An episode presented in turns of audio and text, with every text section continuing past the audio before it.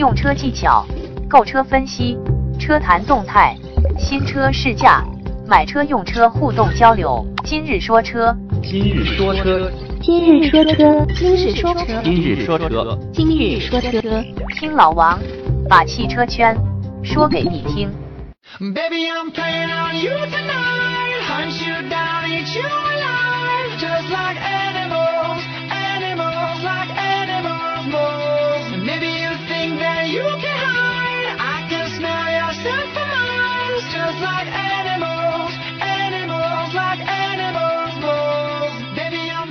欢迎收听今日说车，我是老王。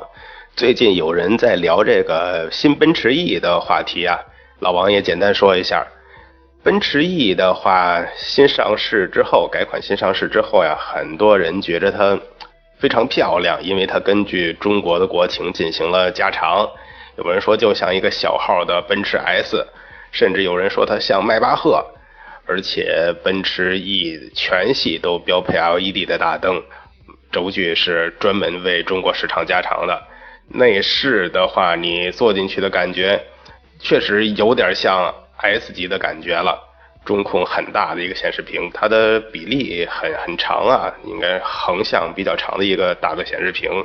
中控的用料也非常不错，你尤其是中控台，你摸上去手感也很不错，包括缝线的设计。不过在你手能摸到的一些地方，还是能看到一些硬塑料的材质。这个不像有些国产车，甚至十几万的车就想把你任何能触碰到的地方都给你换成软性材质，甚至是这种皮质的材质。虽然说奔驰 E 也是大几十万的这个价格，但是它在一些地方的选材用料上吧还有所保留。不过奔驰这个座椅的乘坐舒适程度还是非常舒服的，应该说奔驰轿车的这种座椅坐上去的感觉都还不错，这点大家估计都会有这种感受吧。嗯，受中央扶手箱的这个影响啊，后排中间想坐人的话、不是很舒服。不过类似这种商务型的轿车啊，中间也很少坐人。你像同级别的 A 六什么的，后排感觉也一样。你虽说是五座的车型，但你看上去它这个布局也好，或者是位置安排也好，包括下方的隆起也好，让人更觉着它就像一个四人的车型，或者是就是一个四人座椅的这种布局配置。不过奔驰 E 仍然给它这个后排的中央座椅配备了头枕，这点对于真正需要它去乘坐五个人的时候，或者说中间这座位真正要坐人的时候，还是很有好处的。新的奔驰 E 开起来的感觉，调教还是偏向于舒适型的，毕竟它是一款商务型的车了嘛。但配备的这个九 AT，我觉得匹配上还是会有很多顿挫，也就说它换挡的时候，你能比较容易的感觉到它在换挡，但不会在换挡的时候让你在动力上有特别明显的感觉。整个车操控起来应该说比较轻盈吧，底盘还是比较有韧性的，不是说为了坐着舒服就调得很软的那种车，它不是。如果你过一些小的坑洼，还是感觉相对于硬一点的，但是后半程会比较有韧劲儿。因为路况所限，我开这个车的时候，当时就没没上过九档，但是整个车的静音做的应该是很不错了。总体来说，仍然是一款非常适合乘坐的奔驰车，开起来的感觉，或者是说你拿这个级别的奔驰去说什么操控啊，嗯，不是太合适啊。只能说，我想也是更多买这个级别的车，奔驰这个级别的车的人来说，也更看重的是它的一个乘坐的舒适的感受。谈到新奔驰 E，肯定都会想到之前的所说的这个钢材门的事件。事件的起因啊，就是这个新奔驰 E 在海外版跟国产后这个长轴距版本之间啊，车身材料是有差异的。主要差异或者说主要的矛盾点就集中在我们所说的这个全铝车身上。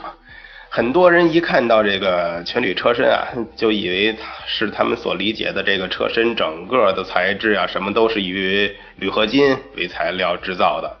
其实所谓的这个全铝车身啊，嗯，车身是指车体承重的这个框架的主体结构，咱们也叫白车身。所以千万不要把这个白车身跟车身覆盖件混淆啊。因为车身覆盖件儿的话，一般是指像车门啊、前后盖儿呀、翼子板呀这些表面覆盖的部件。其实，像一百多年前啊，福特的 T 型车就已经采用了铝制车身的这种覆盖件了。而全铝车身中这个全铝指的是白车身的主要材料为铝合金。白车身内一些影响到碰撞安全的重要结构，仍还会使用高强度或者超强度的钢。也就是说，全铝车身其实也属于钢铝混合车身，所以在这个汽车的制造中啊，至少目前来说，百分之百铝合金来制造的这种全铝车身，在至少在量产车中啊，好像还真的没有。为什么大家都这么关注这个全铝车身呢？这就要说到汽车的轻量化。现在人们都一直希望不断提升这个车辆的安全性、动力性、燃油经济性、操控性、造型美感等等等等。有没有一个方面技术的进步能让这五点一起得到改善呢？你说去改造这个动力技术不行，因为你改变了动力技术，不一定能改变它的这个操控性，然后嗯，对你的造型。对你的外观也起不到作用，对安全性也不一定能产生直接的影响。底盘设计你去改进也不行，它只能提升你的操控，或者是对安全性有一定的提升。你的这种改造其他的内饰，改造什么车灯，改造轮胎等等等等吧，其实都没有办法。整体的去对这个车辆有一个提升，所以想对这个整车方面有一个综合能力的提升，轻量化其实是一个比较好的出发点。但对汽车进行轻量化啊，方式可能会有很多，比如说你把大车做小，比如说你把这个 A 六做成 A 四的大小，那肯定是能减轻啊。你把发动机的缸数降低，把八缸呢变成四缸。嗯，三缸，然后内饰的这种节俭，以前都是这种皮质座椅，我换成更轻的材质的布置的座椅，织物的座椅，以前是五座的、七座的，我就留两个座，嗯，这个确实能减重，能轻量化，但不实用啊，对不对？除非你是赛车，我们看到就一个框架车身。该有的有，不该有的什么都没有。所以说，单纯这种路子去做啊，对这个整个车的实用性也好，功能也好，或者是说舒适性也好，都会有很大的牺牲，这是不行的。通过全铝车身的这种技术啊，可以比传统的这种钢制车身能降低百分之四十左右的这个重量，车重降低。减少了动力系统的这种负荷，就能大大提升它的动力加速的性能什么的，同时惯性也会降低，让刹车呀、转向呀能达到一个更合适或者是更优秀的一个数值，同时油耗也能得到相应的改善。在车身这个造型方面啊，铝合金它有一个比较好的成型性，让更复杂的线条或者曲面呀都比较容易的能制造出来。所以说，对于车型的外观设计啊，对这个车整个的美感来说，也会有好处。其实奥迪啊，可以说是全铝车身这方面的一个鼻祖了。九四年的时候，奥迪 A 八作为世界上首款铝制车身的汽车，应该说量产车型吧，投放到市场，铝制车身就实现了它很好的车身刚度与。碰撞安全性的这种，应该说发挥了这种作用，并显著的减轻了它这个车身的重量，提高了这个燃油经济性。无论是这个灵活性、安全性方面表现的都比较出色。同时，以这种方法减少油耗也受到了汽车圈一致的认可。现如今啊，各个车企、各个厂商在轻量化上的这个研究上，也不仅仅局限于车身了，包括。发动机的材料、座椅、内饰、门板，各个各个地方都可以通过新型的材料，呃，使其达到降低重量，然后使用上也不受影响的这种目的。除了铝合金这种轻量化的材料，还包括碳纤维呀。大家知道很多赛车的改装用碳纤维的，包括一些超跑的呃覆盖面都是用碳纤维的，包括镁合金呀。它们不但这个强度高，而且造价也比较贵，所以目前也没有办法呀直接普及到一般的家用的车型上。但是高级的轿车上普遍。开始使用这种轻量化的技术，就像咱们之前提到的，呃，新君越，它为了轻量化的设计，已经减重了一百多公斤，主要也是可以显示自己的技术优势，也可以借此抬高自己的定位跟售价什么的，同时也能满足市场的提升动力、降低油耗的这些需求。像我们说奥迪，它九四年量产的这个 A 八上，全铝车身的框架比普通的这种。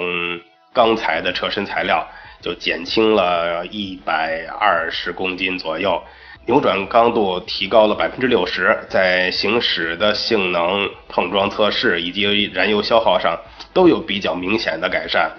包括在全新的奥迪 A 四上，奥迪使用了这个 ASF 的框架，车体使用了钢跟铝的复合结构，而且使用了这个铝制的悬架，减震器也使用了轻量化的设计。通过这种铝制锻造技术的改进，在车身质量上比上一代车型减重了一百公斤。而最近奥迪又在这个 ASF 的框架基础上呀，又把这个复合材质的车体结构，嗯，加入到这个轻量化他们的概念里边，包括一些源自赛车的这种车架呀，或者车体制作的这种复合材质的这种技术啊，比如选用材质可能会包括铝合金呀、钢材呀。强化的塑料纤维啊、碳纤维啊等等等等，通过整合适当的搭配，把最适合的材料放在最适合的位置上，完成这个轻量化，同时确保安全性、刚性、扭曲性的这些平衡。把这些技术希望通过整合，逐步的使用到我们消费级的车型中。但全铝车身技术啊，到目前为止。肯定还是绝少数派在用。有数据啊，说二零一四年全球使用这个全铝车身技术的汽车比例，呃，还不到百分之一。最主要原因大家都理解，就是工艺复杂，然后材料成本比较高。工艺的难度啊，跟这个材料的成本，简单来说就是钱的问题嘛。钱的问题对溢价率比较高的豪车品牌，可能相对比较容易实现。比如说前面咱们说了奥迪，但其实说到全铝车身的话，呃，奥迪它只能算是全球第一款量产的全铝车身。捷豹是在使用这种全铝车身的比奥迪其实更早。这个来自于英国的捷豹呀，可谓是全铝车身技术大量应用的一个强烈的爱好者。捷豹使用这个铝制车身部件的历史啊，可以追溯到六十年前，在它最初的这个概念车上使用了全铝的这种框架车身。呃，虽然后期量产车型啊，由于成本原因嘛，还是成本的事儿、钱的事儿，回归到钢制车身了。但是在它量产的车身上，依然保着铝制的车门、引擎盖跟这个行李盖儿，而且像目前捷豹的这个 X 勾。呃，X E、X F 这些什么的，应该都是这个全铝的结构。因为说每一个汽车品牌啊，都需要有自己，呃，品牌的这个内涵所在，或者是说它发展的方向所在。你像我们说，呃，宝马就是玩操控的，啊，奔驰可能是在体现它的这种工艺，有说奥迪是玩车灯的。对于这个捷豹来说，它没有办法再去拼操控啊，拼这种制造工艺啊，拼车灯啊，所以他就把这个哎全铝的这个技术，或者说全铝合金车身的这种应用，作为它品牌的一个标签儿。而这种品牌的策略，也让咱们一谈到全铝车身就想到了捷豹，说明它这个。设定或者说它这个品牌理念，至少目前来看是成功的。由于铝合金材料啊对这个热比较敏感，如果使用传统的这个焊接工艺连接车身部件的话，会存在材料强度下降的问题。而且由于呃受热容易变形，全铝车身的这个拼合的尺寸精度也不容易控制，所以啊，捷豹的全铝车身不使用这种焊接的工艺了。它是以铆接来替代点焊，并且以这个胶合工艺来提高各部件的这个连接的强度。同时，胶合工艺还有助于提升整体的这个密封性。像奥迪，它就使用的是这种激光焊接的技术，它们是不同的。咱们再说回这个奔驰 E 啊，其实奔驰旗下的轿车啊，至少官方来说，它还真是没有像捷豹那样正统的去宣称使用过全铝车身。而这个新一代的奔驰 E 轿车，不管是标准轴距啊，还是咱们国内的这个长轴距版，其实使用的都是以钢材料为主的这种钢铝混合车身。好像咱们国内这个中大型的豪华车里边，也就是捷豹是正统的去宣称它这个全铝车身吧。其他的车就算是有这种铝合金结构的，也大多数应该都是这种钢铝的混合车身。嗯，只是可能每个车型的这种钢铝所占的比例不太一样啊。说了这么多这个全铝车身啊，咱们应该还总结一下这个它的优缺点。最重点的话，咱们提到了用这个全铝车身呢，就可以带来轻量化。因为跟传统的这种钢制车身相比，实现一百公斤以上的轻量化。这个对于你的动力性啊、操控、燃油经济性什么什么的，都会有很明显或者说最直接的这种体现。另外的话，这种铝制的车身或者是本身这种铝制的材料呀，它会有很好的耐腐蚀性，所以在耐久性上其实会比这种传统的钢制车身更好一点儿。然后铝材料在碰撞时，这个吸收能量的能力啊，是一般钢材的两倍甚至更多，所以在碰撞吸能区啊，可以给这个车辆带来更好的碰撞安全的性能，减少乘客在碰撞时受到的这个冲击。当然啊，嗯，咱们说那么多优点，它也是有缺点的。最明显的就是我们也提到了这个加工的难度高，成本会高。因为这个铝以及钢铝的焊接工艺技术难度确实非常大，成本很高。焊接工艺是影响这个车能否造出这个全铝车身的重要因素之一。目前应用于这个铝焊接啊，或者是钢铝焊接的焊接工艺，主要有像我们提到的这个铆接，然后螺接，呃，电阻焊、激光焊等等等等。呃，而这个铝板的韧性比较差，一般。比较难去对它进行冲压，铝板的冲压成型跟钢板相比，要求设备啊、工艺啊精度会更高，同时肯定你在这个制造的过程中也拉高了这个制造的成本。另外就是维修困难，维修费用会很高，因为铝的延展性比较差，而且加工困难嘛，一旦发生交通事故，那你这个覆盖件什么的。大家都知道，像捷豹，如果是你的这个前盖有划伤什么的，那只只能整块去更换了，很难去对它进行钣金修复。包括你这个全铝车身框架的话，你要修复就更难了。这样可能你带来的维修费用比你买辆新车都要贵，维修成本是不是就是太高了？那为什么这个国产的奔驰 E 啊上市之后会有这个以钢代铝的这种说法呢？或者为什么会爆发出钢材门这件事儿呢？其实主要就是因为舆论一直在说啊，新奔驰 E 它的重量增加了三百公斤，然后经过众人的这种检验呀，这个国产的新 E 在车身覆盖件上，包括。呃，前发动机盖、前后这个翼子板、车门、行李箱盖、车顶等等等等，拿吸铁石一吸，拿磁铁一吸，清一色的全是这种钢制材料。但是海外版的这个新 E 在车身覆盖件中所用的这种发动机盖呀、前翼子板呀、呃行李箱盖什么什么的，它都是铝合金的材质。甚至上一代国产的这个奔驰 E 啊，在它这些覆盖件上也都是铝合金材料。这才导致了有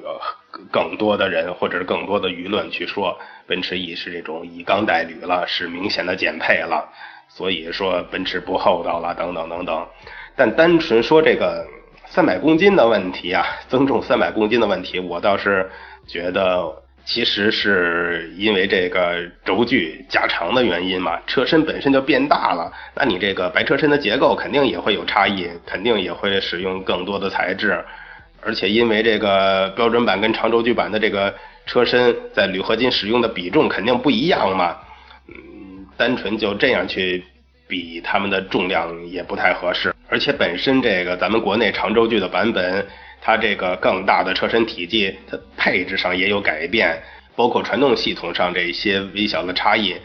嗯，加上内饰啊等等等等，这个增加三百公斤的车重。我倒是觉着应该可以理解，毕竟你买的是更大一号的车了嘛。你想更大一号的车还能保持以前的这种车重，这个减重的要求就有点太高了。当然，咱们说在减重这个问题的时候啊，很多人还想到发动机材质，就是一般说咱们发动机有这个铸铁的跟全铝的。包括你去看一款车，准备买一款车的时候，如果他车用的是全铝发动机，销售肯定也会跟你讲，我们这是用的最先进的全铝发动机，比以前铸铁的就是好好好。你十多年前、二十年前全都是铁的，现在我们开始用这种了，它能减轻本身发动机的这个重量，提高你的燃油经济性等等等等。其实一台汽车发动机啊，它是由多种材料组成的。嗯，常见的金属、橡胶还有塑料。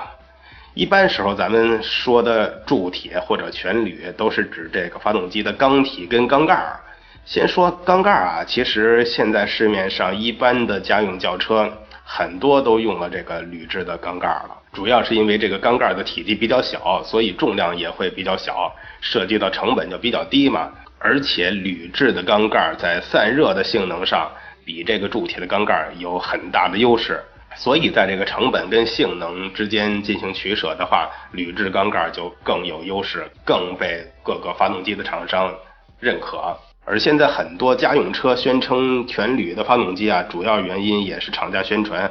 全铝的这个缸盖跟缸体。但其实很多车型宣传它是全铝的发动机，真正你去拿磁铁去吸的时候，会发现有一些地方还是能吸住的，因为这个缸体里边还有其他的部件，比如说活塞，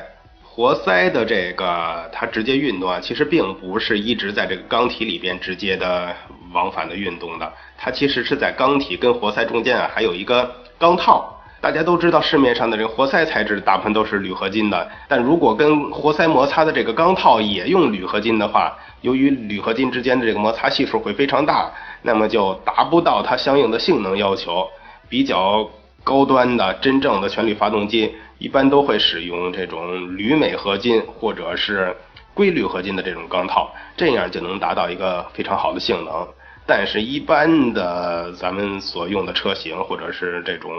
中型车以下，考虑到这个成本啊，一般都会使用铸铁的钢套，这样的话满足的性能。所以说，全铝的发动机并不一定是真真正正的这个全铝。有人肯定还会有疑问，说家用的车就搭搭载一个全铝的发动机，到底有什么意义呢？当然，除了我咱们提到很多的这个减重之外，还有会有很多比较好的地方。一个就是良好的散热性。主要原因就是这个铝导热比较快嘛，所以冷却性能会更好。冷却性能好的优势就可以帮你这个发动机减少非正常燃烧的这种概率，也就是防止了这个燃油啊，因为燃烧室温度过高而还没有经过火花塞点火就提前点燃了这种情况。所以在同样压缩比的情况下呀，铝制的缸体的发动机，它的这种发生爆震的概率就会更小。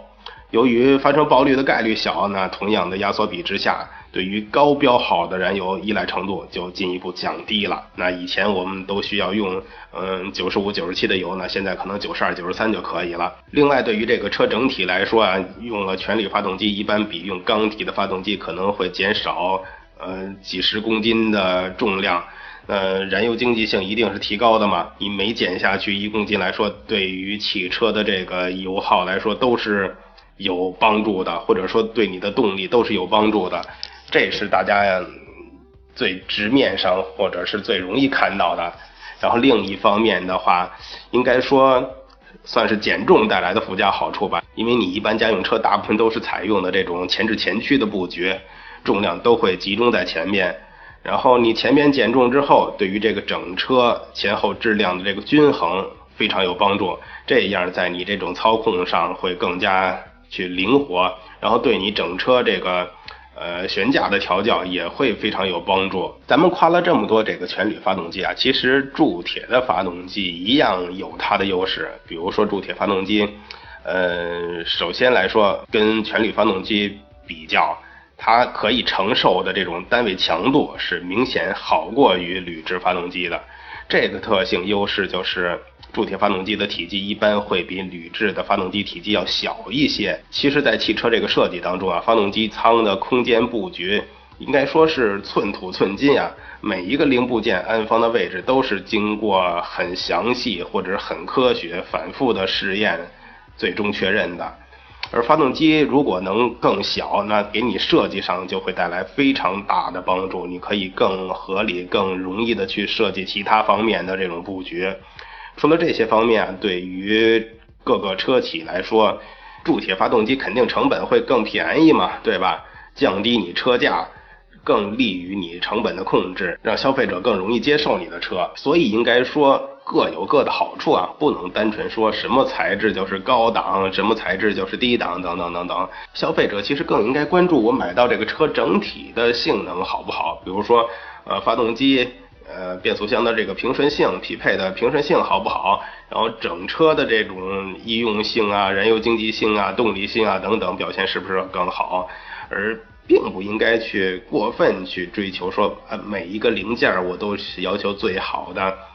嗯，如果某一个零件有改变，就是你厂家不厚道啊，或者是说你坑害消费者啊，倒没有这个意义。因为你买的是整车，用的是整车嘛，即使给你的都是最高档的这种零部件组装到一起，如果不是合理的搭配，一定也不是你想要的那辆好车。不过目前来看呀，这个轻量化肯定还是大势所趋啊。但铝合金跟其他这种轻型材料使用，并不一定能代表一辆车轻量化的程度。包括我们之前提到，新君越在这个轻量化上还通过合理的计算去对这个车身进行打孔，一些材质上的缩减。还是那句话，老王没有办法去评判君越。或者是通用这种轻量化的技术到底是不是真正合理？这可能需要市场需要很长时间去验证。但是至少各个方面综合去努力，才能造出一个人们能真正接受的一个轻量化的汽车。那对于厂商啊，现在都大力宣传这个轻量化，我觉着咱们大家还是应该理性去看待啊。首先，使用铝合金这种材质。并不一定会让整车减轻啊。比如说，相同的一个部件，你单纯的去用材质上把钢的材质换成铝合金的材质，这种单纯材质上的转换，让它这个部件的受力程度啊，或者是刚性程度啊，并不一定能完全满足于以前这种钢制材料的要求。你看现在市面上很多车，啊把这个悬架从钢制的换成铝合金的悬架，但是车整体的质量并没有变轻。是因为这个汽车本身就是一个很复杂的一个系统的制造工程啊，单纯一两个部件并不能代表什么。你单纯把这个悬架去改变了材质，有可能你就要对其他部件进行加强，来保证以前它能够支撑的这种重量，或者是去满足它对这个整个刚性或者是力量支撑的要求。所以，我们应该就说轻量化是看整车的质量的，不是说看你某个零件质量减轻的。还有一点的话，就是质量轻的车啊，它并不一定是轻量化，也有可能就是偷工减料。比如说，你一款车受制造成本的影响，会不会把该有的配置拿掉了？像我们谈到的新君越，你看后备箱里边连这些该有的包裹都没有了。这也是减重，但减重是不是随之它的品质也下降了呢？还有就是轻量化也并不一定省油啊。咱们说了这么多，对于消费者来说，轻量化最直接的好处就是省油。但是车身强度跟这个刚性啊，只有撞了你才知道，轻量化的这个车型比普通车型可能你能轻上个一百多公斤，也就是一两个人的重量吧。这时候，如果你的后备箱里边能装很多东西，或者是经常去拉很多人的话，你油耗一定还是很多呀。所以说，看你怎么用嘛。另外再加上你这个动力系统的匹配，或者是风阻系数的这些各个不同等等等等因素来说，你汽车身可能会轻量化了，但是你其他的地方能不能做到最好，都是跟你油耗有息息相关的。同时，对于消费者来说，这个轻量化的车身维修成本可能更高，一旦出现事故，会给你后期带来种种不同的费用。那综合考虑一下，你是不是会认为？我的车虽然轻量化了，虽然可以省油了，但我后期投入的成本比我省下的那些油钱要更多呢。所以我们在选车买车的时候呀，不一定一味的去追求新技术、新科技、新材质，或者是新功能，我们买合适的就好。也许有一天，随着这种制造成本的降低，或者是生产工艺的提高，或者是材质材料的普及。也许有一天我们能买到这种真正轻量化的车的时候，成本都很低了，后期成本也都很低了，那个时候的入手的你才是最聪明的，对不对？